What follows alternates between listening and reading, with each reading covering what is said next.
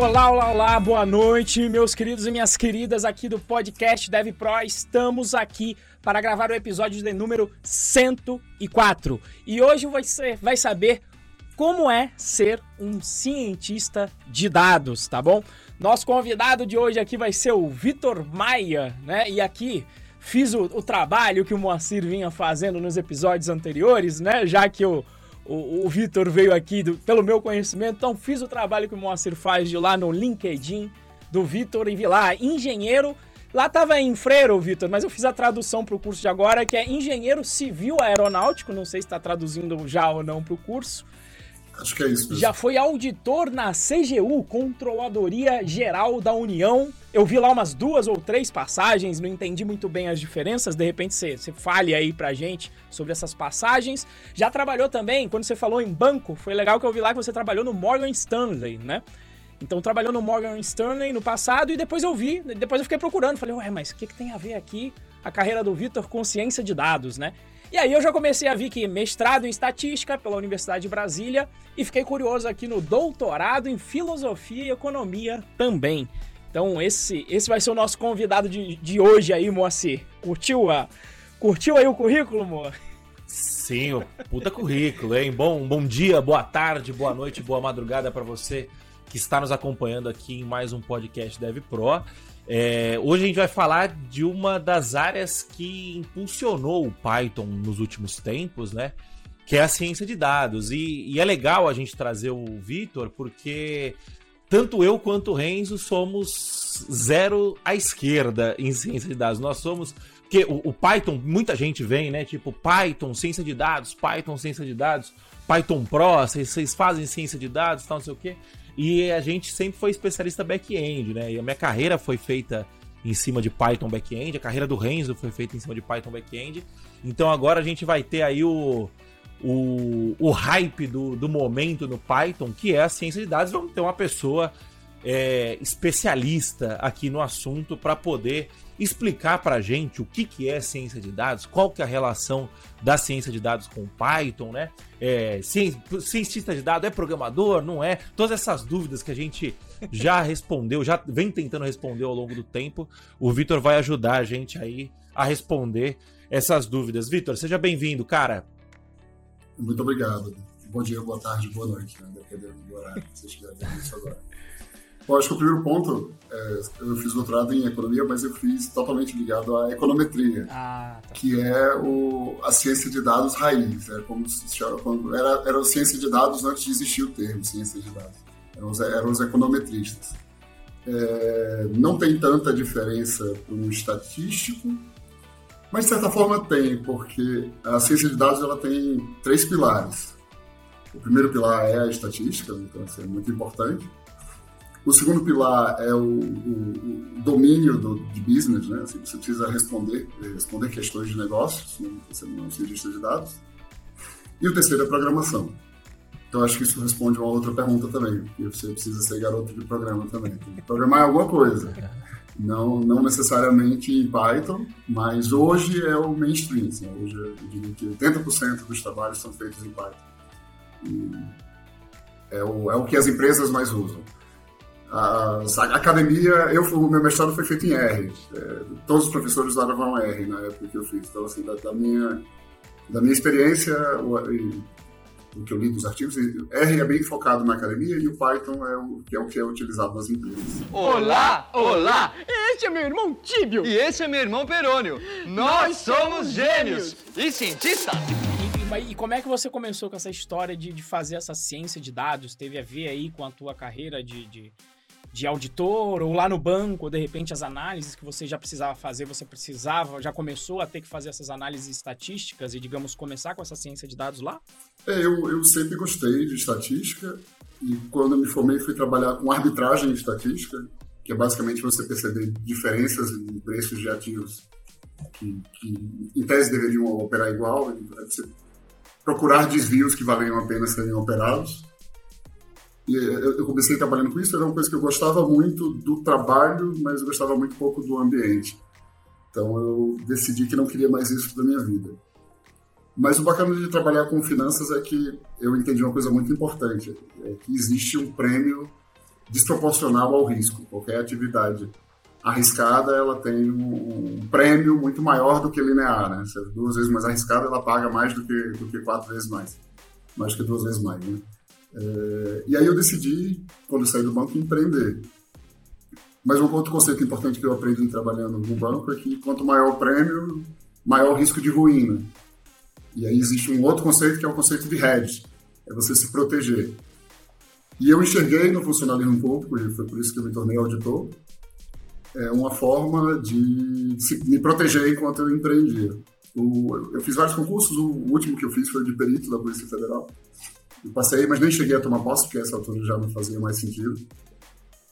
E aí toquei uma empresa, ao mesmo tempo que, que fui funcionário público. E vendi essa empresa no ano passado.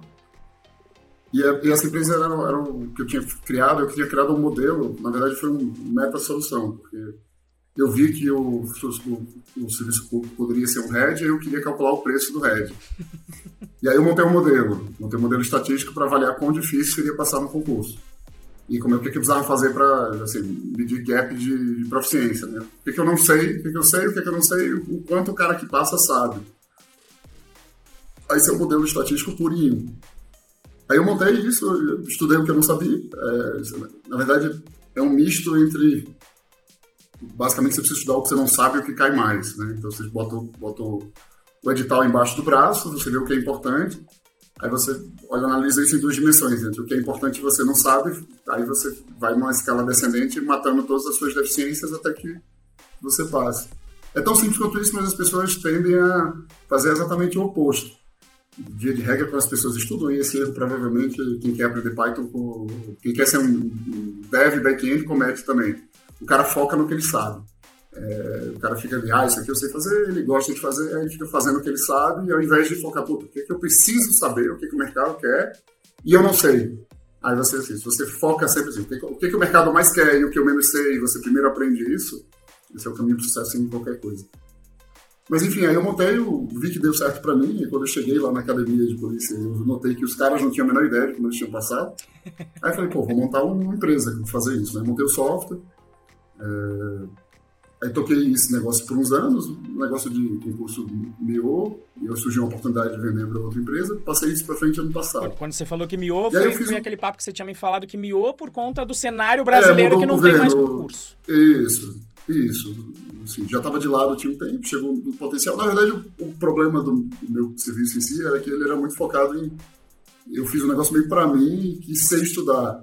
Então eu tinha um, um certo paradoxo, que era que para o cara que não sabe estudar, ele não sabia usar, e para o cara que sabia usar, ele não precisava. Então eu, cheguei num produto que. Um erro, um erro de produto. Né? Eu resolvi um problema que era para mim, que não, não resolvia problema para. Não era dor de tanta gente assim. Entendi. Na verdade até era, mas era uma dor que as pessoas não sabiam que tinha. Então existia um esforço muito grande de, de educar elas para isso. É, na verdade é também porque as pessoas não procuram a solução, elas querem a bala de prata, né? Elas não querem o remédio, elas querem a cura. Ah, meu, meu o, o, Moa no espírito marqueteiro já fica como, né, Moa? Né? Entrega o que elas Puta, querem. Já, já começa a se coçar. eu, tô, eu tô pensando aqui já, eu falei, porra, dá pra. As pessoas não sabem, mas a gente consegue conscientizar, porra. Vamos, vamos. Não é fácil. Às vezes não, tem alguma coisinha sorte. aí, porra. Não, tem, não é fácil.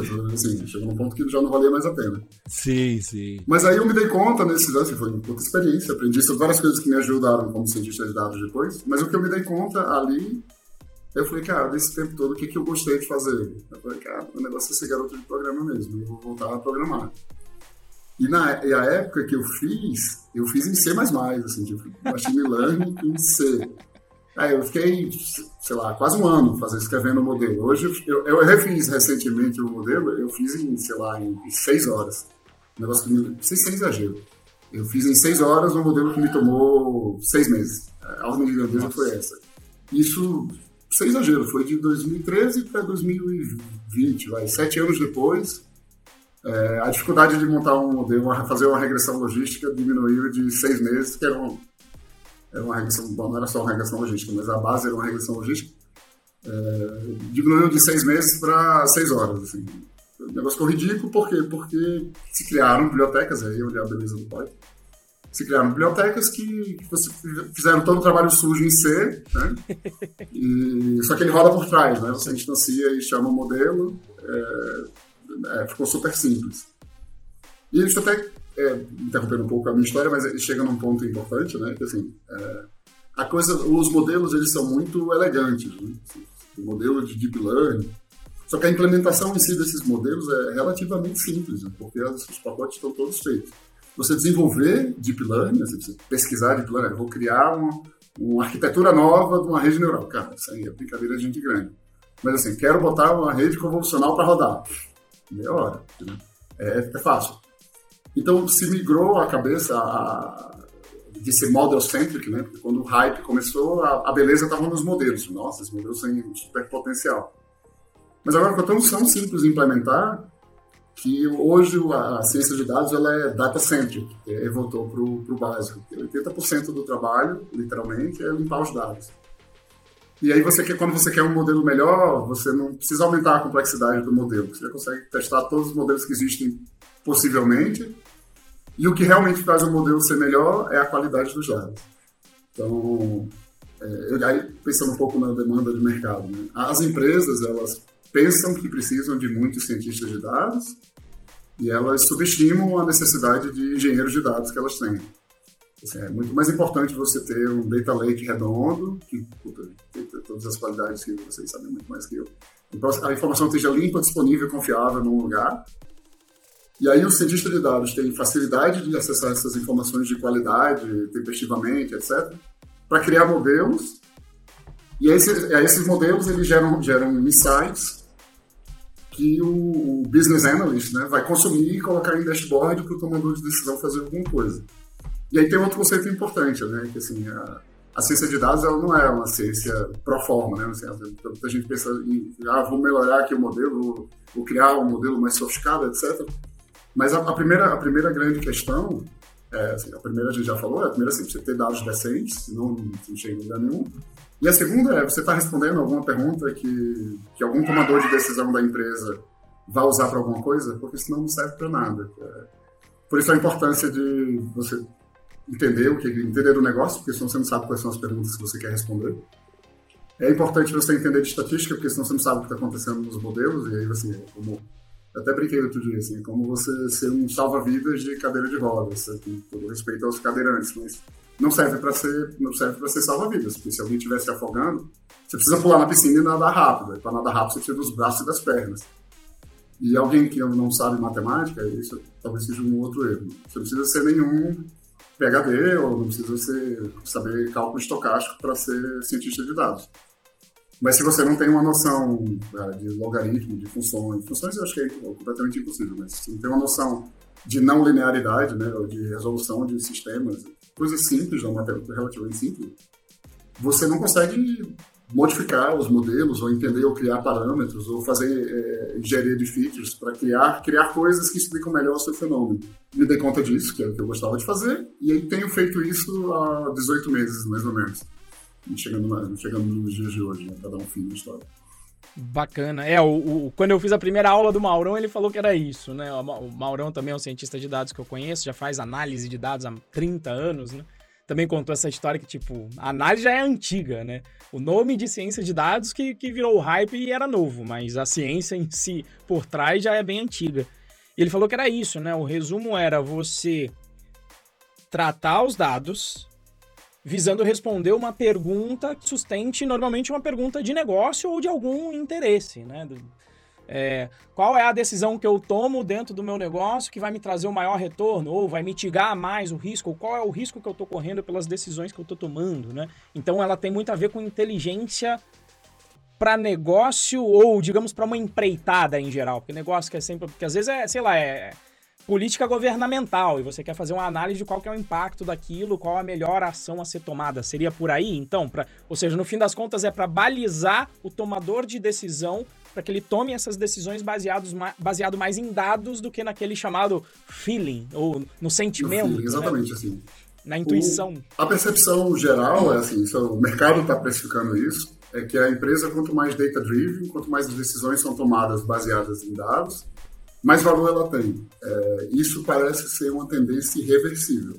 Daí vem a, a beleza, né, a, assim, a, atratividade da área, porque é uma área em franca ascensão por duas razões. Por, por três.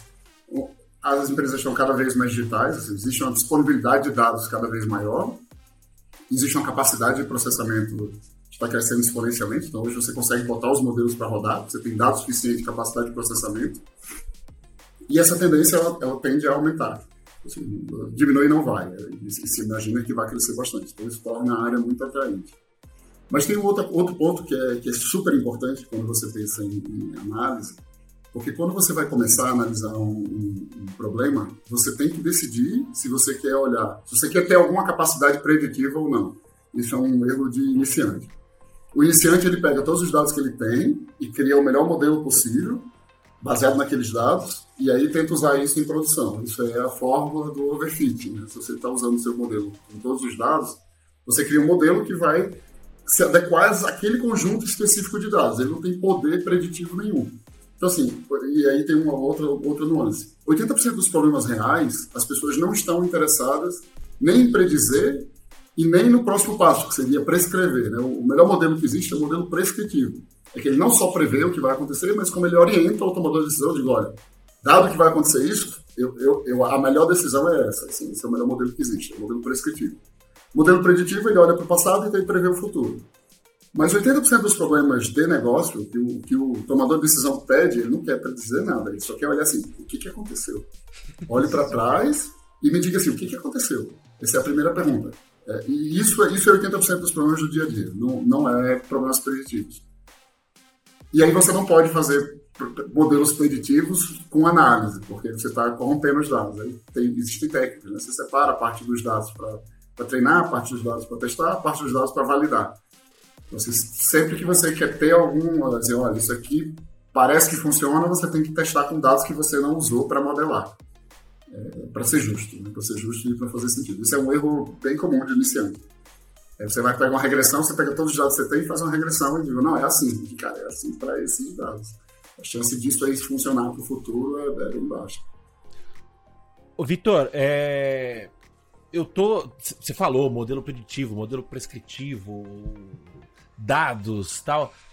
Eu, eu sou uma pessoa relativamente leiga nesse assunto. É, eu, eu queria dar um, um passinho para trás e, e, e, entender com você, e até olhando o, o, o nosso, a nossa audiência que tá do outro lado, né, a pessoa que está lá do outro lado, é, o, o, que, o que, que é a ciência de dados e, e, o que, que faz o cientista de dados? Você já respondeu mais ou menos aí na, na, na sua resposta, mas para a gente tentar simplificar, o que, que faz um cientista de dados, de fato, hoje? O cientista de dados ele transforma dados crus, dados lá no Data Lake, ele pega dados crus da empresa, e, analisa e, o, que é um e ajuda data alguém lake? a tomar decisões. O que é um data essa lake? Pergunta, essa pergunta é, você pode responder melhor do que eu. Mas existe o Data Lake e o Data Warehouse. O Data Lake é onde você guarda dados crus, dados de acesso, dados de log. Aí você trata esses dados, aí trabalho ligeiro, eu não vou entrar nessa seara. E você consome esses dados. Vou dar um exemplo. É, imagine que você tem uma empresa, você tem uma, uma escola, e você tem os dados dos boletos, você sabe onde o cidadão mora, você sabe que dia ele pagou, com quantos dias de atraso. Aí, por exemplo, você sabe o dia que a pessoa pagou. Aí, assim, o dia que a pessoa pagou é uma feature. Mas os dias, a diferença entre o dia que ela pagou para o dia que ela devia ter pago é uma feature bem melhor. Assim, você mede, sei lá, se é uma pessoa que paga atrasado, pessoa que paga adiantado.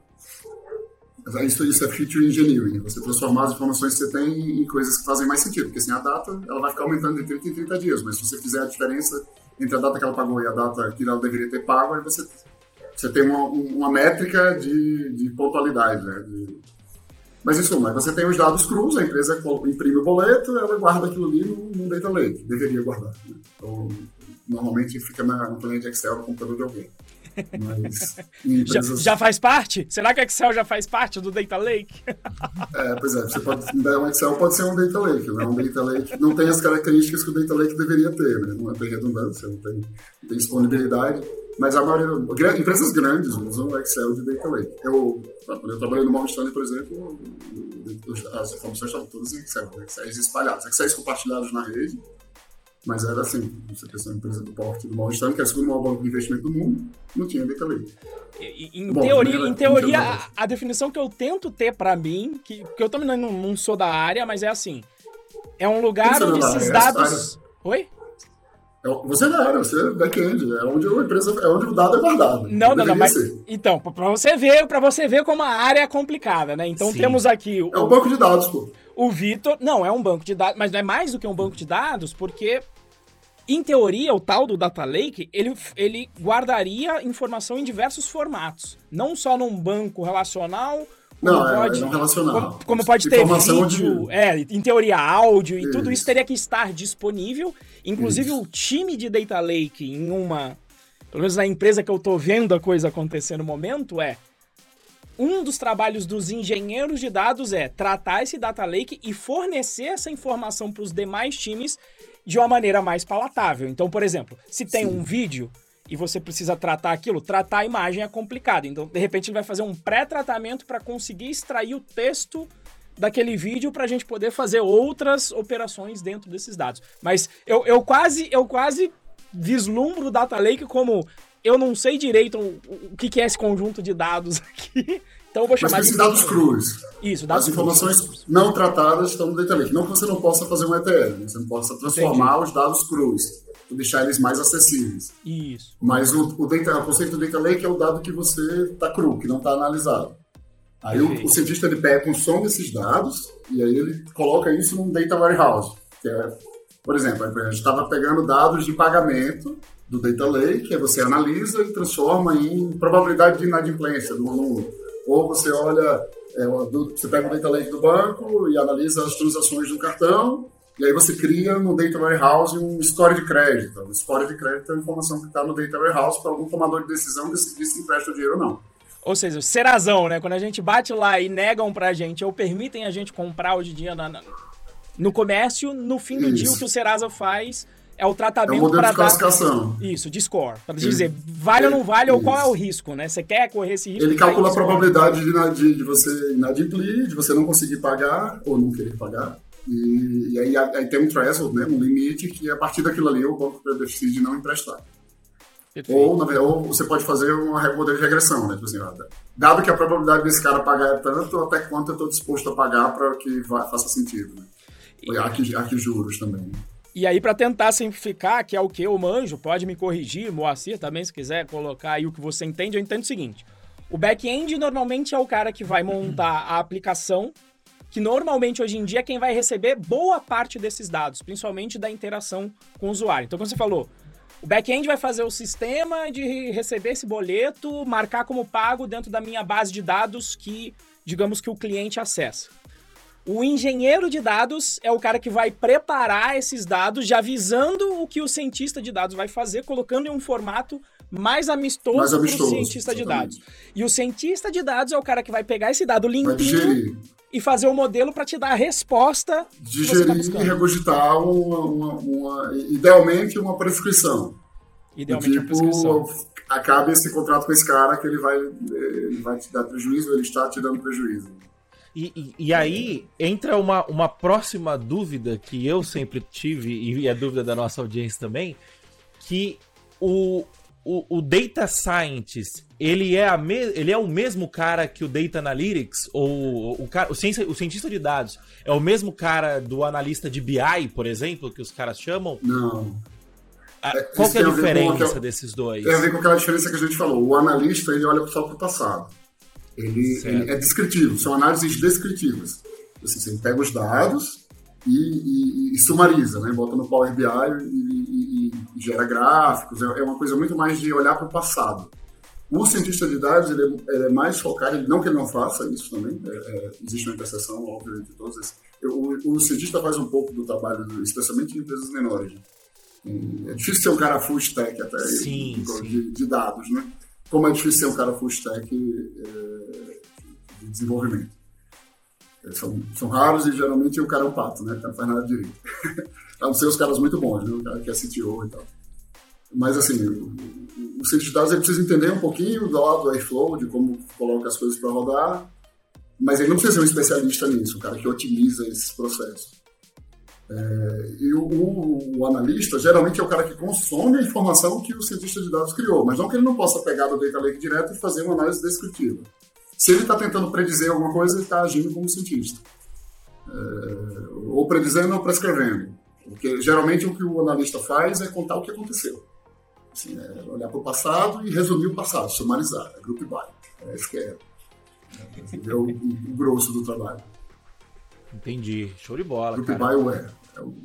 Show de bola. É, é, é muita. É muita é, são muitos termos, né, Renzo? Até pra gente que é. Que é... Que, que é mais ou menos da área, né? A gente. O, o eu, eu, trabalhei uma época numa empresa de, de cobrança, inclusive, e os caras estavam nessa. nesse desafio de, cara, montar um data lake que fosse. que conseguisse é, entrar num, num, num. conseguisse fornecer um dado minimamente usável, né, digamos assim, porque o pessoal fala assim, não, tem que guardar o dado cru. Aí o pessoal simplesmente jogava no S3 lá do, da, da Amazon. Não, esse dado precisa persistir ou não, né? Esse dado tem que não, ser persistido ou não? É, ninguém é, sabia. E aí o dado cru, só que aí você pegava o dado cru e falava, tá, mas ele, ele veio da onde? Ele, ele, diz, ele diz respeito de que cliente? É, ele tá cru aqui, mas é, existe uma estrutura aqui. Por, por, mais que não haja que é um dado cru, você precisa classificar ele de alguma forma, né, para saber da onde que ele veio, para onde que ele vai, né? E e eu lembro que um dos, um, do, um dos grandes problemas que a gente tinha lá o, o, Igor trabalhava com a gente, ele vai estar tá ouvindo isso, se ele estiver ouvindo isso, um abraço para você, era um dos meus melhores amigos lá. E ele chegava puto da vida, puto da vida, que ele falava assim: pessoal, para de usar teste de e-mail na produção, porque eu vou tentar fazer o meu trabalho aqui, o dado tá todo sujo. Então, quando vocês forem fazer teste, coloca um maisinho teste lá para eu poder limpar depois, tal, não sei o quê. Beleza, beleza. Aí passava uma semana, vinha ele de novo na reunião do, de todo o time, para de usar, tal. E aí, eu estou contando toda essa história para te perguntar o seguinte: é, é trabalho do cientista de dados limpar esse dado? É, como que funciona esse, é, é, esse lance de você tratar o dado para poder usar ele? É, tem, eu te falei, existe uma interseção, né? Por exemplo, você vai, você precisa de informação de um site, aí você cria um crawler, você poderia botar um engenheiro de dados para fazer isso, mas de regra você cria um crawler e pega, essas, pega esses dados um JSON, aí depois você precisa limpar esses dados para transformar eles geralmente num formato estruturado porque, por exemplo, os modelos de machine learning, eles só entendem números, né? Se você pegar rótulos, né? Se você pegar é, informação, ah, o estado, eu quero que o estado seja uma feature, eu tenho que, eu tenho que lidar como 26 dummies. Né? Eu tenho que ter função para fazer isso de forma fácil. Assim, eu, não, eu, não, consigo botar no meu no modelo de classificação e dizer, ah, esse cara é do Espírito Santo. Eu tenho que dizer que eu vou criar como Espírito Santo e botar um nesse cara, botar né, no, nessa coluna. Então, assim, isso é, de certa forma, de tratar os dados. Assim, você precisa transformar dados, da, os dados em dados numéricos de uma forma que o modelo possa consumir. Isso que o cientista de dados faz. Mas não é comum que você tenha que criar uma API para pegar os dados do CRM e jogar no Data Lake para depois você consumir. Aí, isso geralmente o cara entrega pronto. Dizer, ah, eu preciso dos dados do CRM para cruzar com os dados do gateway de pagamento. Aí, assim, geralmente é o engenheiro de dados que faz. É difícil o cientista de dados ter que ir lá e fazer a API para limpar, para consumir isso ou para ou responder alguma requisição de alguém. Não, mas você depois que você pega, você tem que tratar os dados para transformar eles num formato que você consiga usar. Mesmo eles estando limpos, né? Está lá limpo na base. É do Espírito Santo. Estado, Espírito Santo, você não consegue usar. Aí você não sabe se você vai transformar numa feature Sudeste ou numa feature Estado pequeno, depende do problema que você está resolvendo. Aí assim, aí isso é onde entra o negócio. Assim, a informação tá lá. O cara é do Espírito Santo, tem o CEP do cara lá. Ah, eu quero o CEP, eu quero a distância dele para a escola, eu quero, eu quero saber se ele mora na periferia. Aí, assim, não me interessa se ele é do Espírito Santo, me interessa que o, aí, transformar CEP em informação de, de renda é um pouco mais complicado, mas é possível. Então, assim, você precisa saber qual é o problema que você está resolvendo. A informação está lá. Eu sei onde o cara é, sei o telefone dele, sei se ele tem o telefone. É, enfim, é só que você precisa transformar isso, você precisa fazer a, a engenharia das features. Cada feature significa, pode significar uma coisa. Geralmente os modelos eles testam se a informação que você tem serve para alguma coisa ou não. Exemplo, será que a distância que o cara mora do trabalho é, uma, é preditivo, tem poder preditivo para a chance dele não pagar um empréstimo? talvez tenha. É, isso precisa ser testado. Só que assim, o que você tem lá é o CEP dele e o CEP do trabalho dele. Aí você tem que transformar os dados de CEP em dados de distância. Não necessariamente, assim, você precisa testar. Pode ser que isso funcione, pode ser que não. Pode ser tem que, que trabalhar esse tenha... dado, então, né? E... É, pode ser que você tenha informações que. Isso. Você precisa trabalhar, você precisa transformar o dado. Mesmo ele estando limpo. Entendi. E aí, Renzo? É, cara, é, tem bastante coisa aqui, bastante, né, os termos, né? O que a gente fala é o seguinte, por isso que toda vez que eu olhava para ciência de dados, o, o Vitor, eu olhava e falava, nossa, e porque eu também eu não sabia antigamente, né? Primeiro que essa divisão para mim, eu nem sabia que essa divisão existia. Então, quando eu olhava o cientista de dados, eu confundia o papel do engenheiro de dados mais o de ciência de dados. Então, quando eu olhava para isso, eu falava, bicho, você precisa ter muita experiência, não, é muita é experiência para ser um cientista de dados, por quê? Porque eu, eu fiquei imaginando com a minha cabeça de back, eu falei, cara, ele vai ter que saber mais ou menos acesso à base de dados que um back sabe, com vários formatos. Você é. acabou de falar aí de um crawler, que traduzindo aqui pra galera, é, é, é, você simular um acesso numa página, como se fosse uma pessoa e extrair dados de Mas lá. tem biblioteca para fazer isso. Tem, tem biblioteca, mas ainda, mas ainda assim eu sei que. Você precisa conhecer assim, a biblioteca, né? Eu, você precisa eu, conhecer a biblioteca. Eu que não conheço a área, eu sei que, por exemplo, de, de, de engenharia de dados, você tem Airflow, você tem AWS Glue, você tem. Cê, é... Eu lembrei dois só, que eu, era o que eu sabia. Mas. Não, então, dia de, de crawling ainda, ScrapPy, PyQuery, Beautiful Soup. Então, só de escolher o ferramental. Sim.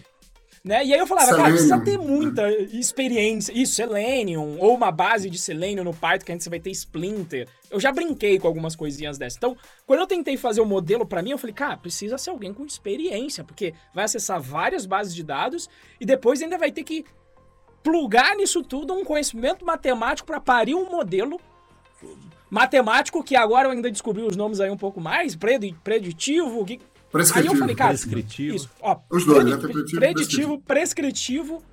Aí eu olhava e falava, cara, vai, vou precisar saber muito para conseguir chegar lá, né? E até por isso que eu sempre olhei com um olhar de, cara, eu já sei o back aqui, vou ficar mais na minha área, não, não faz sentido eu pular para essa área de ciência de dados, que até vai demorar muito tempo para eu conhecer.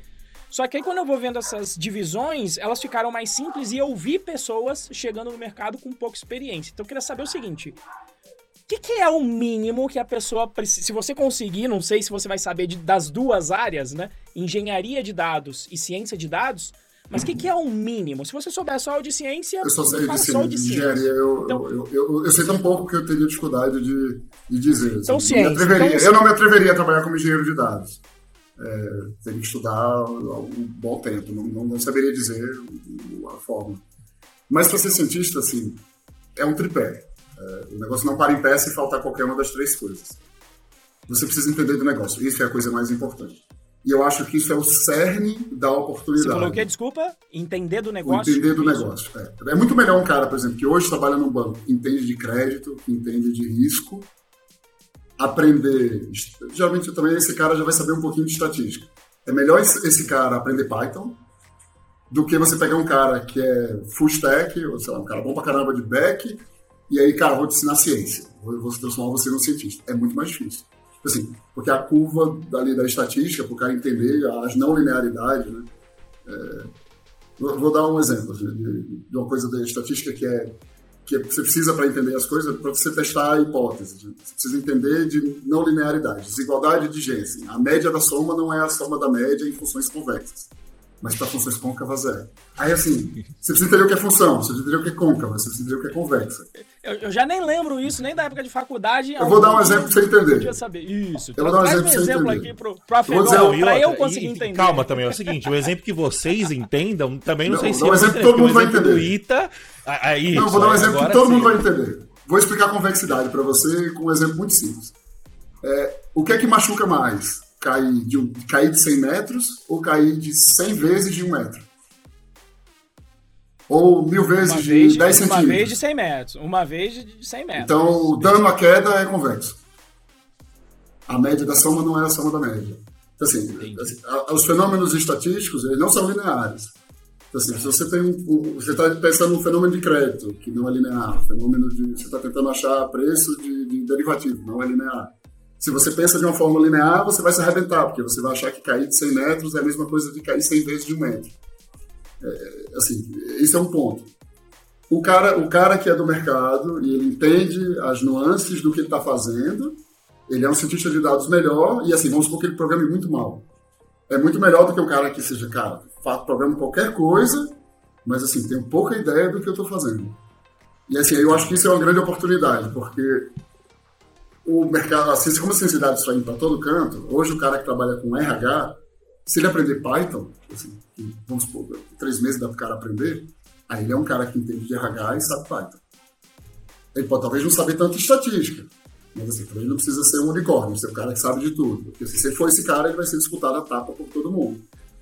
Mas, digamos assim, se o cara hoje trabalha com logística, o cara entende de logística, entende os modais, ele sabe quais são as dores, ele sabe o que, é que o tomador de decisão pensa, cara, não precisa ser nenhum gênio da estatística, se ele aprender Python, ele tá, agora é um cara que sabe do negócio e sabe Python.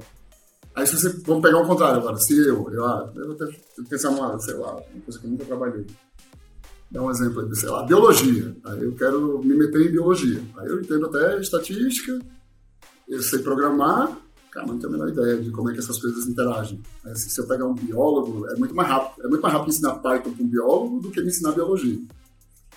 É, e aí onde é, eu acho que está uma oportunidade, porque a maioria das pessoas está muito mais próxima de ser um cara altamente desejado, altamente produtivo para as empresas, que é onde eu falo produtivo, assim, é transformar dados em insights que, que ajudem a tomar decisões, do que você pegar um puta programador e tentar ensinar para ele qualquer indústria.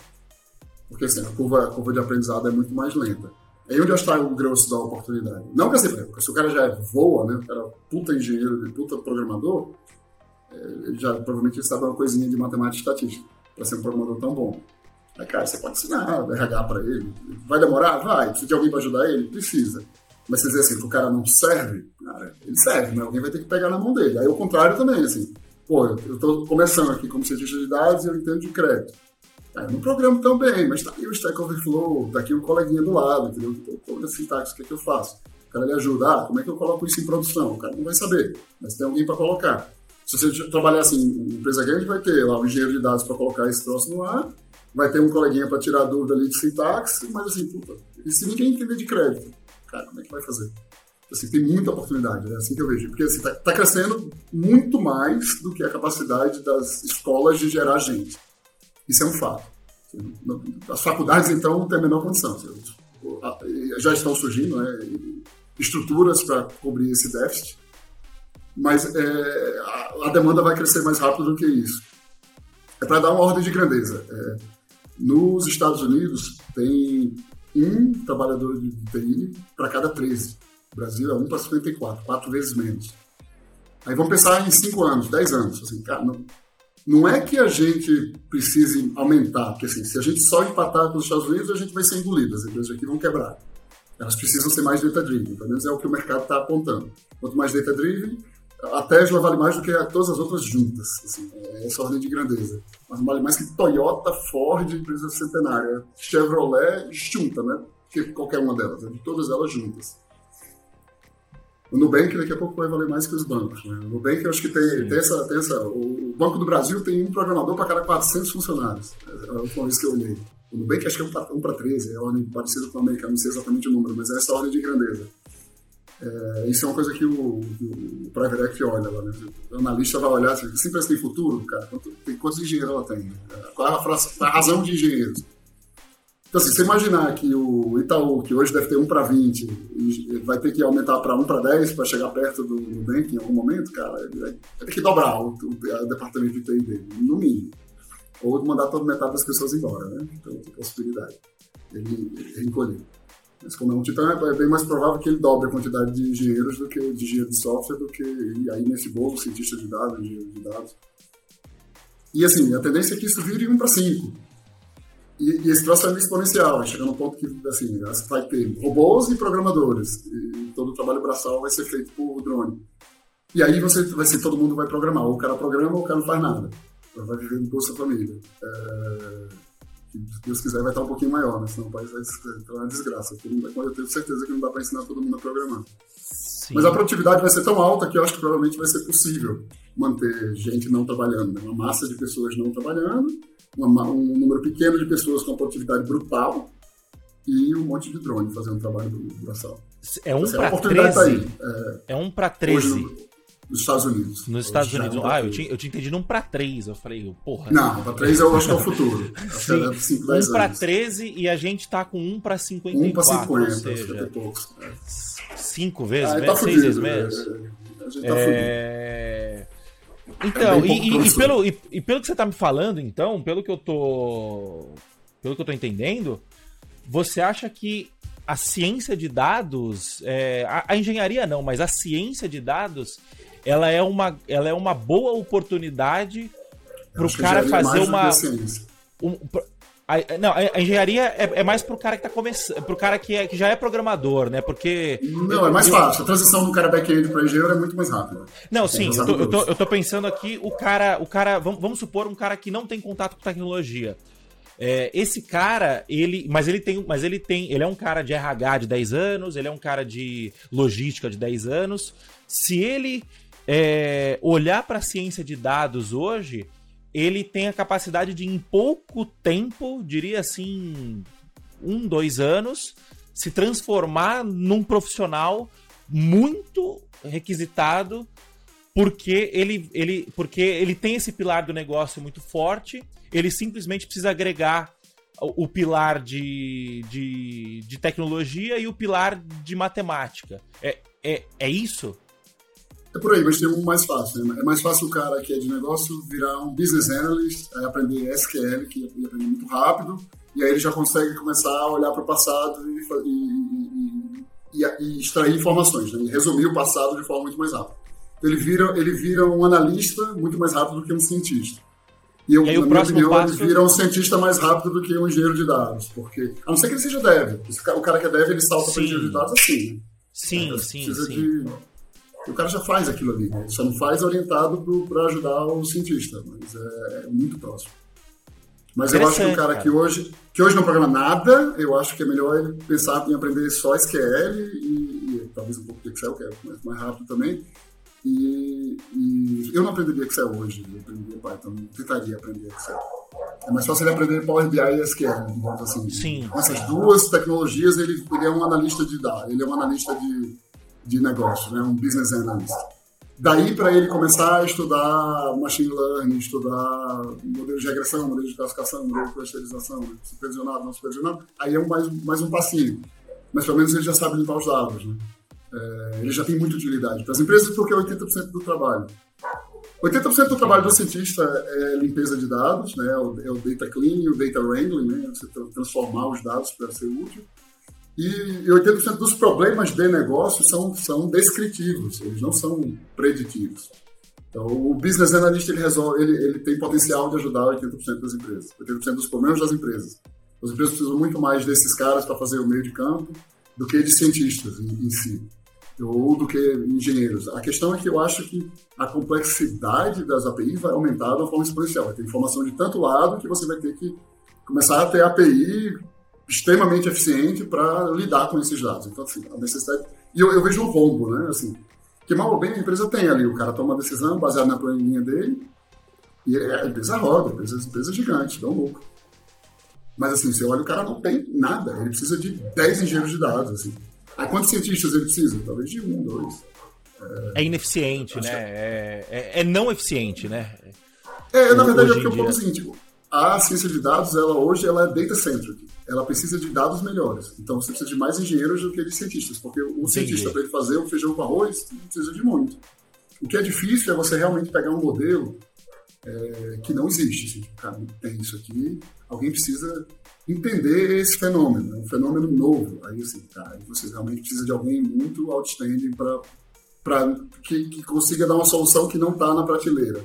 Porque na prateleira já resolve é ciência na academia mesmo. Vamos buscar o doutor da academia para bolar um modelo matemático para resolver esse problema. É, exatamente. Tem problemas que não estão resolvidos. Ou que, assim, que, por exemplo, o Deep Learning, que hoje, assim, você tem um volume massivo. Quando você tem um, quando você tem um volume massivo, os modelos de Deep Learning, eles, são, eles, eles vencem os modelos menos complexos, digamos assim. Mas, assim, o paradoxo disso é que só funciona se você tiver uma quantidade brutal de dados. Se você não tem, tanto faz. Né? Se você tem pouco dado, tanto faz uma regressão linear, ou um random forest, um modelo de árvore, que vai dar o mesmo resultado. Porque você não tem capacidade de detectar aquela complexidade. Você só consegue overfitar os dados. Né? Você não consegue criar um modelo é, robusto que consiga extrapolar.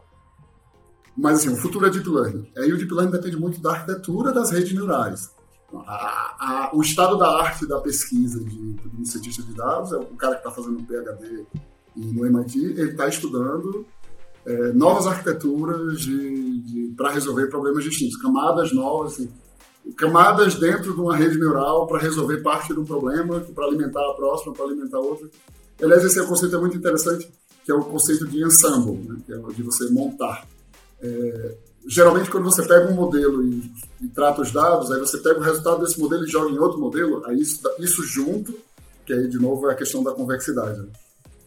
Você tem um modelo melhor. É, uma outra coisa que se faz na força bruta é assim, é você pega vários modelos em paralelo e coloca eles para modelo de classificação. Assim, eu dou ou não dou crédito?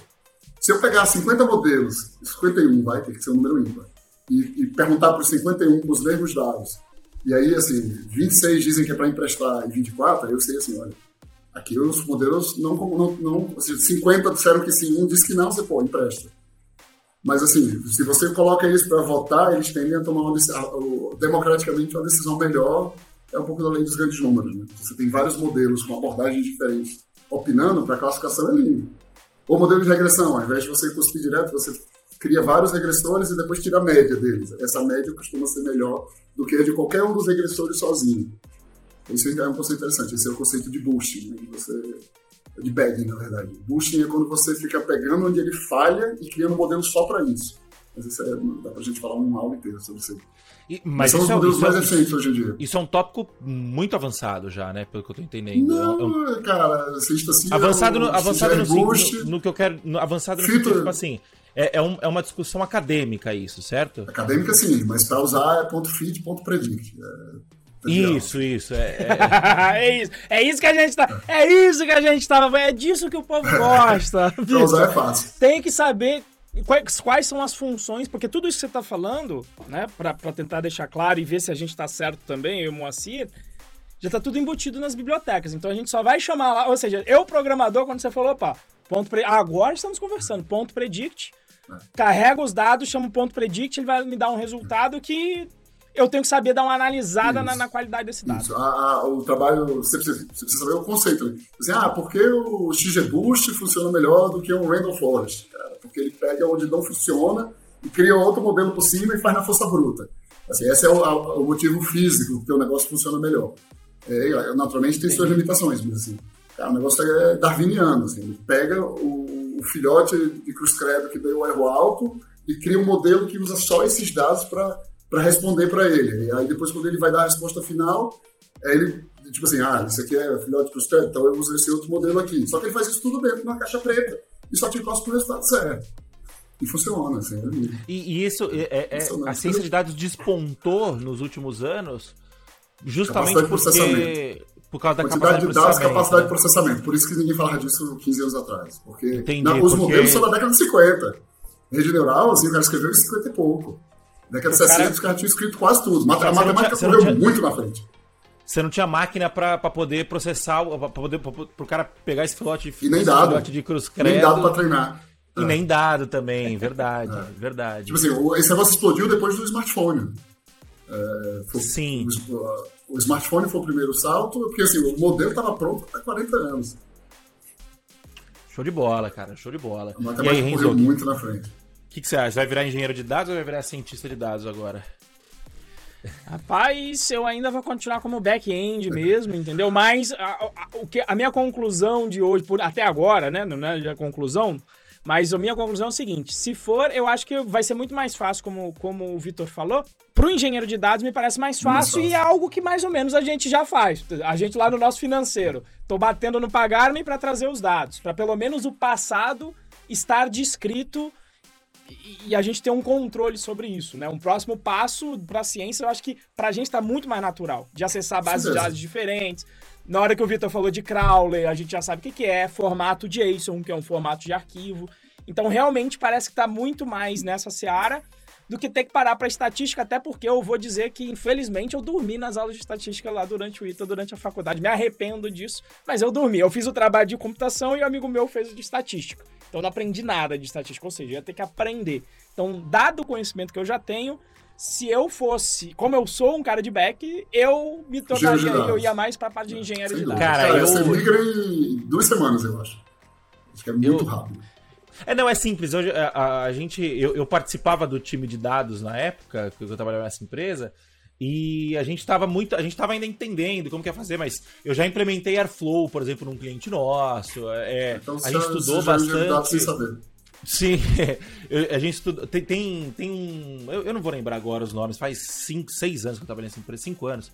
Mas eu lembro que era era, sei lá, vai, por exemplo, o, o, é, é você pegar um, um, software e implementar, Renzo. Então, o Airflow, você vai configurar o é, Airflow é, é. Para ele rodar, você, né? Você precisa orquestrar os dados. de dados. Isso. Pa, pa, Uma vez por dia. Eu vou ter que aprender. É, eu, eu vou ter que aprender isso agora porque o meu Data Scientist fez a seguinte pergunta para mim, Moacir. Renzo, sei lá da tua aula de back-end, desenvolvimento orientado a teste, eu tô aqui com Airflow e eu não sei testar. Eu falei, rapaz, primeiro vou ter que aprender um pouquinho do Airflow para tentar trazer o meu conhecimento de back-end para saber se isso eu é testável. Eu acho que testa. Airflow né? testa. Eu talvez nem teste, nem teste, mas aí eu vou tentar fazer. É, essa, esse vai ser a minha aventura que eu, que eu vou fazer lá na, lá na né? blusa. Eu, a... brincadeira vai ser essa. E para eu também Mas, brincar e entender o que Se você souber, é. souber fazer um cron job, resolve boa parte dos problemas, entendeu? Sim, sim. Botar uma máquina virtual para rodar, chamar um modelo de vez em quando para atualizar uma tabela e cuspir ela no, em algum lugar. No, no, eu fazia o grosso das minhas coisas eu faço com o cron job porque não sei usar o Airflow direito. É, e resolve. Você bota um, escolhe o horário, você agenda para ele rodar e atualizar uma tabela. Você agenda para ele rodar, ler uma é... tabela nova e atualizar os modelos, atualizar os parâmetros. É, mas, mas lá acho que já está naquele volume de dados com as complicações em que são tarefas que não são só cron jobs, como uma depois tem que startar a outra, então uma depende de uma que depende de outra. Assim, eu entendi que vai. Isso, vai ser meio aí complexo. Tem, aí, aí eu vou gostar. Fazer isso. Tem, eu, tem, eu acho que eu me um cara que chama Luigi que pode te ajudar a fazer isso, que é em Python também. Tá vendo? Eu sou, eu sou relativamente olha, versado olha, em engenharia de dados. Mas o que, o que me interessou mesmo foi a, a, as análises, foram as análises, né? Então, é, aqui na Python Pro, a gente está no mesmo nível do Morgan Stanley, que todas as nossas análises são feitas em Google Sheets. Coitado, então... eu tô falando coisa de 15 anos atrás também, onde os caras devem estar com um negócio sofisticado, Sim. falando isso. Todos, é, to, to, todas as nossas análises a gente faz. Eu uso muito o Google Sheets aqui, porque. E eu não faço, eu não faço nenhuma análise. É, é, o, pre, o preditivo, preditivo, é para frente e o prescritivo é para trás, é isso? Não, o, o descritivo é para trás, preditivo é para frente, prescritivo é olhar o futuro e dizer o que você tem que fazer. Eu tô olhando para trás só. A gente, eu, eu, tô no, eu tô no BI ainda. Eu tô, eu, eu, descritivo, eu estou, eu estou olhando para trás ainda, mas é, é, eu, eu achei bem legal.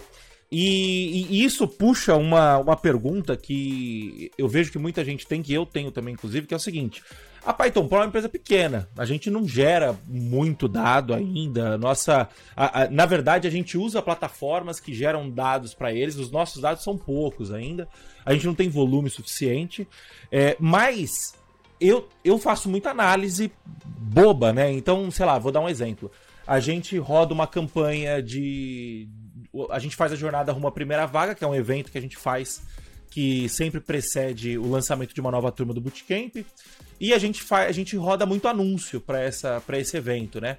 E aí no fim do, do de toda a campanha, no fim das vendas, tal, eu vou lá e olho qual foi o anúncio que mais, é, que mais trouxe venda, por exemplo, né?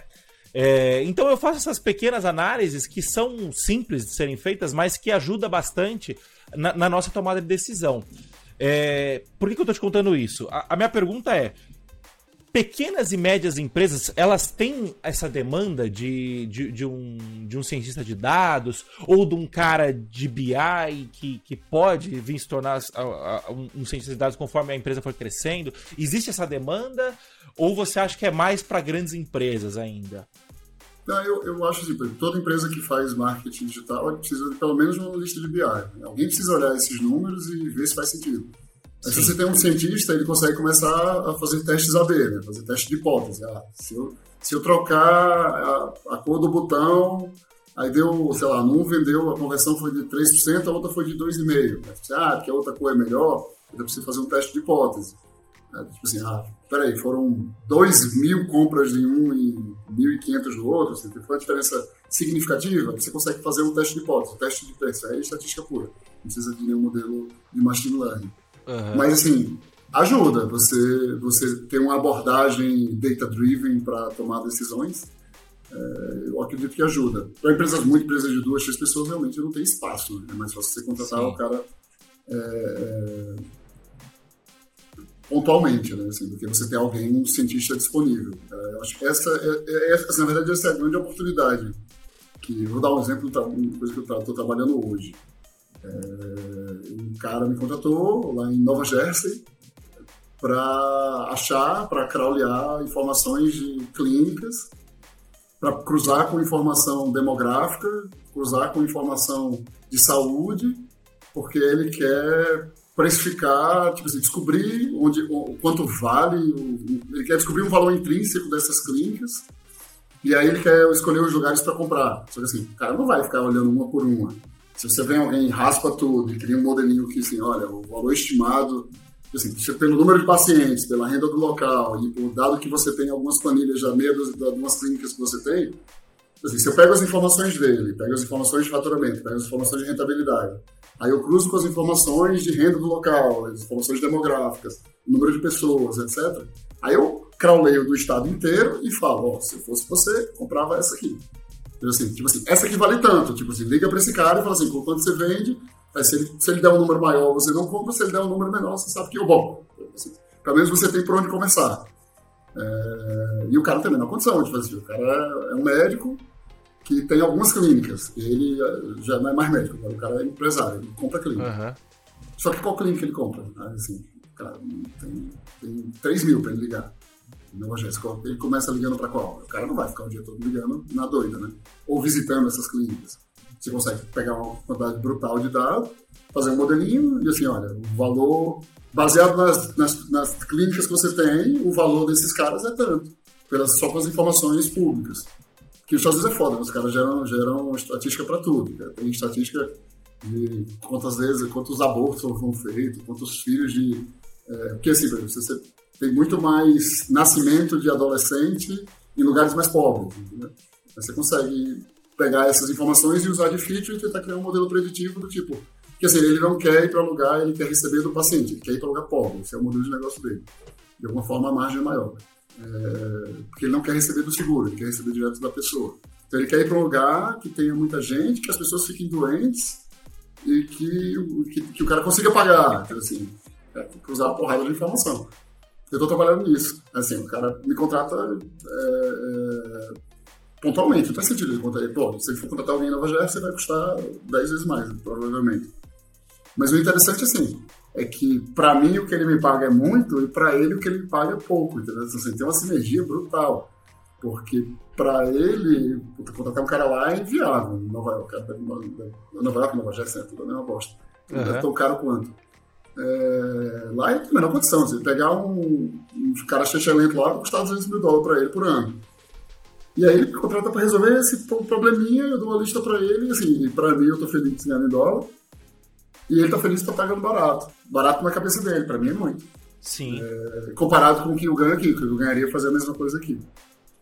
Então é ganha-ganha, assim, é uma oportunidade que criada, assim, primeiro, as informações estão lá, né? Hoje a, o, o, distrito, o county de, deixa eu olhar o nome aqui, o county de Bergen tem o, tem o ranking de Health Outcomes e um Health Factors aqui. Cara, se eu quiser olhar Health Behaviors, Clinical Care, Social Economic Factors, tem um site lá dos caras. É macaqueado, assim, é surreal. Ó, tem, a, tem os percentis de expectativa de vida para negros, asiáticos e hispânicos, separado aqui. E brancos. Já tem o dado Aí trabalhado, tem, inclusive. Tem, tem. Ele já, ele já faz muita coisa. Não sei se esses dados vão servir para alguma coisa, mas tem muita coisa idade ajustada de mortalidade, tem os percentis, mais aqui, modalidade infantil. Aí, mortalidade, é, frequência de estresse físico. Aí, puta, tem isso no percentil aqui por, por count. Mental distress, diabetes prevalência, HIV prevalência, inseguridade de alimentos. Cara, vocês estão todos aí. O que isso aí vai explicar? O, o que explica o que ele quer descobrir? Não sei, descobrirei. É, mas que tem feature pra caramba aqui, ó, percentual de mulheres, percentual rural, percentual de não hispânicos. Não sei. Aí isso aqui, aí você tem aqui quantos caras faturam e qual é a margem.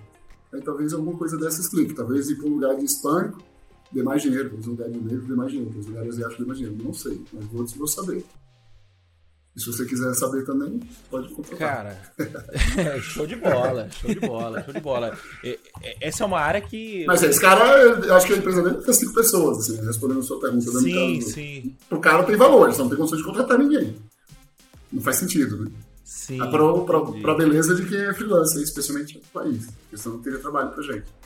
Muito bom, cara. Que tem a ver até aqui com a, com a pergunta aqui também, né, amor? Que é a boa, né? Que é o dá para emigrar, trabalhar remoto, ele já respondeu isso com ciência de dados. Então você tá trabalhando remoto para os Estados Unidos fazendo um frio. É, então, essa é uma história engraçada. Eu, quando eu vendi a empresa ano passado, né, a minha primeira providência foi falar com, com um cara que era investidor meu, que tá com a startup dando super certo, né, valendo um bilhão, não é o Pato é, para te adiantar, é outra pessoa.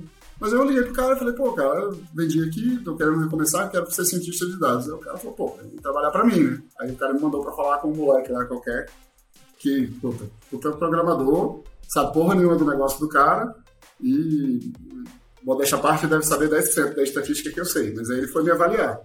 Aí com certeza ele não ia me avaliar em estatística, porque não tinha condições. É, ele claramente, assim, eu sabia mais do negócio dele do que ele.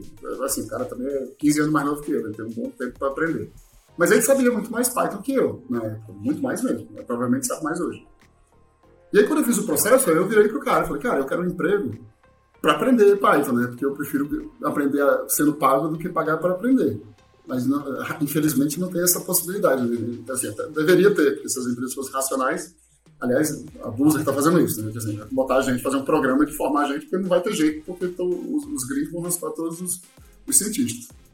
Mas aí eu fiz o processo, aí o cara não entendia do, das outras duas pernas, e ele me avaliou só em Python. Eu falei, cara, mas eu só quero um emprego para aprender Python. Aí o cara, ah, entendi, mas como é que você instancia, não sei o quê? Eu falei, caralho, você vai ficar me entrevistando com esses termos, eu estou falando que eu não sei. Entendi. Mas e por que, qual é a diferença do modelo tal para o modelo tal? Eu falei, cara, sério que a entrevista vai ser assim? Aí foi, aí eu tomei um pau, aí eu falei, ah, quer saber, não vou perder meu tempo, né? Tô com quase 40 anos, eu não vou ficar falando com um moleque de 25 que não sabe porra nenhuma das outras duas coisas, assim, não vai, ele não vai enxergar o meu valor. É, e o que, ele, o que ele é bom eu não sei, então, primeiro deixa eu aprender. Fui aprender o que ele sabia. É, primeiro passo, né? Podia ter ficado puto e dizendo, pô, eu sei isso, sei aquilo, o cara não olha. A primeira coisa que eu fiz foi aprender. E, e, e, e, e até calma, então. Você falou que vai aprender, aprender o Python, então. Ano passado. Qual é o mínimo que precisa saber? Então vamos lá, porque você falou dos. Vamos para os pilares, eu só quero puxar isso aqui, que você falou tem três negócio, pilares. Estatística. O de negócio. O de negócio, a pessoa vai ter que estar tá lá. Estatística e Python. O que, que a gente precisa saber de Python para ser um cientista de dados? Que é o que você vai me contar aí também na história, mas, mas para ficar aqui mais estruturado. eu, eu tá programava em C, né? Em C. Então, assim, a lógica dos loops, dos ifs, né? as estruturas de algoritmo, eu sabia todas. O que eu não sabia era sintaxe. Né? É Aí, assim, você tem que aprender sintaxe. Aí, cara, basicamente você tem que aprender um pai para lidar com vetores, né? Tem que aprender pandas para limpar os dados. E, cara, aí, assim... Num pai? Na verdade, você tem que aprender... E, e, a programação procedural que você colocou, porque você já sabia, tem mas tem que saber. Né? É, senão você não sabe o que fazer. Um, um desvio condicional, Isso, um loop, loops, os que é uma variável, não, você precisa saber o que é método, eu não sabia o que era método. Assim, assim, isso. O que, que é método, o que, que é função. Como é que você aprender, por exemplo, aprender a fazer o código é, mais limpo, né? Você criar a função para tudo que você vai fazer, para você ficar usar tudo que você for repetir, você criar uma função ao invés de você é, esses detalhes, assim. E aí a sintaxe em si mesmo, né? Assim, de, ah, eu quero eu, eu, tenho um dado, assim, eu estou chamando um método aqui e aí ele não funciona porque o meu dado, a minha tabela está long, né, tá, tá wide, aí eu preciso transformar wide em long para poder eu, porque o modelo, o método está feito assim, tipo assim, ou você, ou você programa a porra toda no, na, sua, na sua tabela wide, ou você usa uma função do Pandas para transformar wide em long, assim, esses detalhes, assim, que é, é, que é, é pura sintaxe, né? Assim, é treino. Você vai, depois você. São coisas que dá para aprender em 12 semanas, você sabe mais do que ninguém. É, não é um desafio enorme. Assim, o desafio que eu diria que é maior, o cara, por isso que eu digo, a oportunidade é para o cara que está no negócio e quer aprender Python. Eu correria para aprender Python. O cara que sabe Python e tem que aprender negócio, cara, cada negócio é um negócio. E esse nível de Python que você está falando, ou seja, já me tinham me falado, mas é bom que eu estava confirmando, sem nem te falar que também já tinham me falado, que eu sabia um pouco, mas só para entender.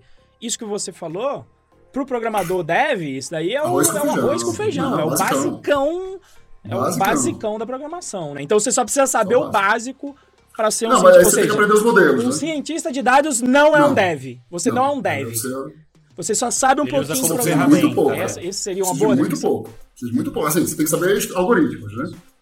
Mas é, você tem que saber fazer um loop e um if. é só isso, não tem nada Então é negócio, estatística e mate... negócio, matemática e, e, e programação. É, aí depois básico, você- né? Para ser um cientista de dados, você precisa conhecer né, as ferramentas. Né? Você não precisa saber fazer, você não precisa saber Sim, programar um- uma regressão logística. Você precisa saber que ela existe e que ela serve para classificar coisas entre sim e não. Apesar de ter esse nome de regressão, ela não é uma regressão, é classi- é um modelo de classificação. Aí você precisa saber que existem problemas supervisionados e não supervisionados. Supervisionado é quando você tem um rótulo.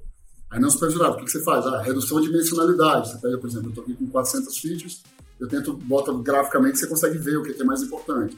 Ou para clusterizar, tipo, ah, quem é o tipo de cara que frequenta o meu site? Assim, eu consigo clusterizar pela idade, pela, pelo tempo que ele fica no site, eh, por quantas vezes ele já comprou. Assim, não tem, eu não tenho um rótulo, assim, ah, o que é um bom cliente? Eu preciso definir, e depois que eu defino, assim, eu não sei se esse cara é bom ou ruim, mas eu sei que esse é parecido com os caras que compram.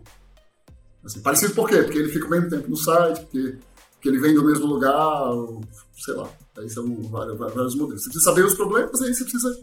Aí, cara, aí pra distanciar é ponto fit, ponto predict. Assim, não tem muito o que fazer. Pra Não, fazer eles, ó, Ó, você já, você já sai aqui, ó, já, agora eu já tô começando a mudar de ideia, amor. Só precisa, só precisa decorar dois Isso. métodos pra chegar lá, ó. É, não, é assim, é, você- Agora, agora Aí tem método que diz o percentual da relevância de cada feature, né, assim. Só que tudo que você imaginar, alguém fez um método, cara. Você só precisa chamar o método.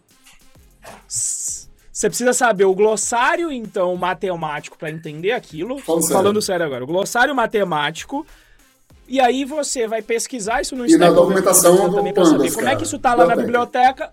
Scikit-learn. Como é que eu chamo? Você entra no, no- no site, na biblioteca, no- na documentação, tem explicando o que que é cada parâmetro. Aí você olha os parâmetros, assim, é, tem coisa que é assim, ah, deixa eu pensar no exemplo, ah, você quer considerar é, os, a- a- os valores é, que não existem como a mediana, ou como zero, ou, assim, ou dropa. Então, assim, tem umas coisas que você precisa, as decisões que você precisa tomar. É, mas fora isso, é ponto fit, ponto predict. Pra- e assim, aí não, não interessa a complexidade do modelo. Aí, outra coisa que você precisa saber é assim, ah, como é que você lida, como é que você sabe quão complexo o seu modelo tem que ser. Aí assim, aí eu- tem um jeito fácil. Você, você- aí é, é- é- é o trade-off de, de variância para o viés. Né? É, você quer estar. você, é melhor você ser vagamente certo do que precisamente errado. Entendeu? É, o precisamente errado é o overfitting. Você cria um modelo que as- passa exatamente nos seus dados, mas assim, quando você vai para o mundo real, você erra os tiros. Entendeu? Você coloca eles todos juntos, mas longe do alvo. Entendeu? Então, assim, é, é melhor um que fique ali espalhado mais perto do alvo do que um que fique um em cima do outro errado. né? É melhor estar vagamente certo do que precisamente errado. Isso é, é- é o resumo do trade-off de viés e variância. Quando você abre mão de um, você melhora o outro. Não tem como melhorar. Não tem como fazer as duas coisas. Quer dizer, tem geralmente com mais dados, com modelos melhores, com dados melhores.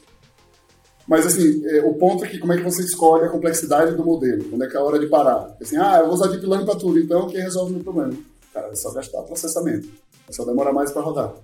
Porque você olha a variância em, te, em treino e em teste.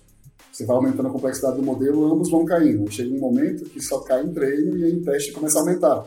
Você começa a criar um modelo que, se, que funcionava melhor quando estava menos complexo, porque ele está overfitando seus dados e não tem poder preditivo nenhum. Aí você consegue ver isso graficamente. ah. Você, ah, quão complexo tem que ser o meu CAFOD, né? Assim, um modelinho de simples. Né? Ah, eu- quero classificar uma coisa. Aí eu vou dizer que ele é o que os vizinhos deles forem. Ah, mas quantos vizinhos? Dois vizinhos, três, é melhor ímpar, porque para não dar empate. Três vizinhos, cinco vizinhos, sete vizinhos. Aí você, cara, calcula o erro para todos e plota uma curva. Aí você escolhe o menos complexo que dê um erro menor, porque o negócio instala, entendeu? Assim, você aumenta, aumenta a complexidade e depois começa a aumentar de novo. Aí, assim, tem uns macetinhos para você usar os modelos, mas nada de, nada de outro mundo, não. Mas você precisa aprender, você precisa saber que existe, senão você não sabe nem para onde começar. Sim. Você não, sabe, você não sabe o que procurar no Stack Overflow. Perfeito. E aí, seu Moacir, mais Cara, alguma? Tem um monte aqui, mas infelizmente acho que a gente está indo pro final e, e a gente deixa esse um espaço aberto para uma nova conversa, né? Tem muita coisa aqui. Eu aprendi muita coisa, sinceramente falando. É, não, que eu, não que eu não fale sincero nas outras vezes, né? Mas é, de fato eu aprendi muita coisa. Teve muita coisa legal que eu não, que eu não tinha essa visão do, da, da ciência de dados. Eu acho que é, tem muita coisa legal aí para trabalhar.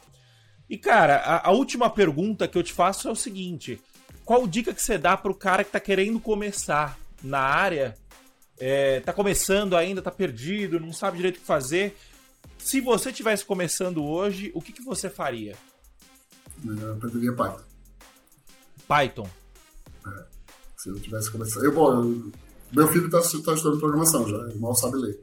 Ele está estudando programação já. Eu, eu, acho que isso é o futuro. Eu acho que a skill mais importante vai ser saber programar.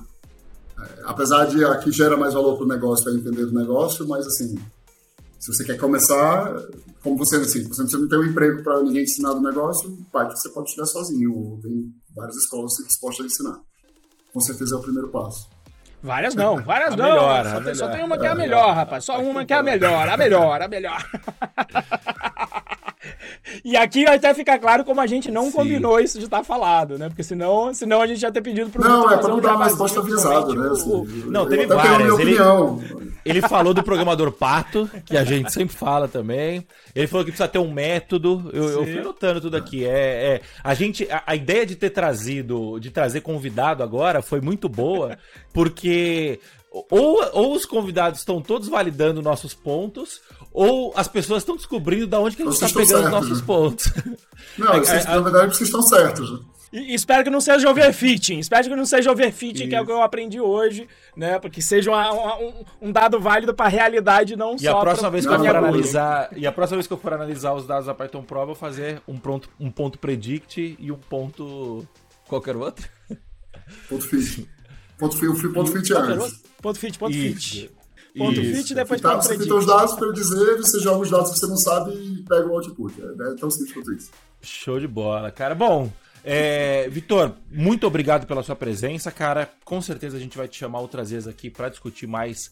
É, eu acho que esse assunto abriu vários leques, né? De tipo é, de ciência de dados no exterior, começar com ciência de dados, começar com é, como ser um analista de dados antes, como, como migrar sua carreira de uma carreira num, num ramo tradicional, entre aspas, para um ramo tecnológico. Acho que a gente tem vários assuntos e com certeza a gente vai falar sobre isso nos próximos podcasts.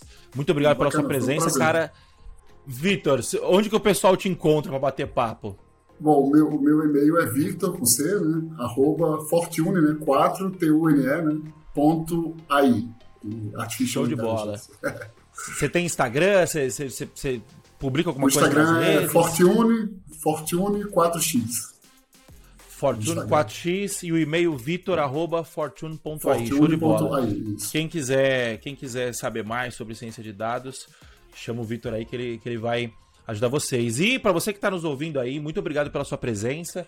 É, se você estiver ouvindo pelo Spotify, não se esqueça de nos seguir e de ativar o sininho para receber notificação quando a gente publicar episódios novos. Novos episódios estão saindo sempre quinta-feira por volta do meio-dia, mais ou menos. Se você estiver no YouTube, faz a mesma coisa, nos siga e ativa o sininho para poder é, receber notificações quando a gente publicar vídeos novos.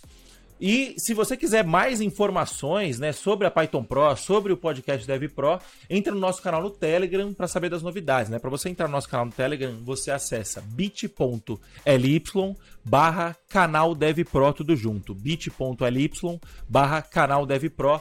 Entra lá, a gente sempre manda as novidades no Telegram, tá bom? É, muito obrigado para você que nos acompanha até agora. Até a próxima e valeu, falou, tchau, tchau.